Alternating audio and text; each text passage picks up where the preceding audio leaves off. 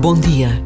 Hoje celebra-se a memória de 103 mártires que, no século XIX, na Coreia, deram o mais radical testemunho da fé cristã, entre os quais três bispos, oito padres e todos os outros leigos, homens e mulheres, casados ou não, anciãos, jovens e crianças.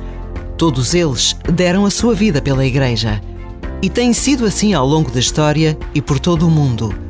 Continua-se a dar vida pela fé num mistério de amor que em tudo nos ultrapassa. Por vezes, basta a pausa de um minuto para trazermos à memória tantas e tantas vidas que nos marcaram pela sua fé.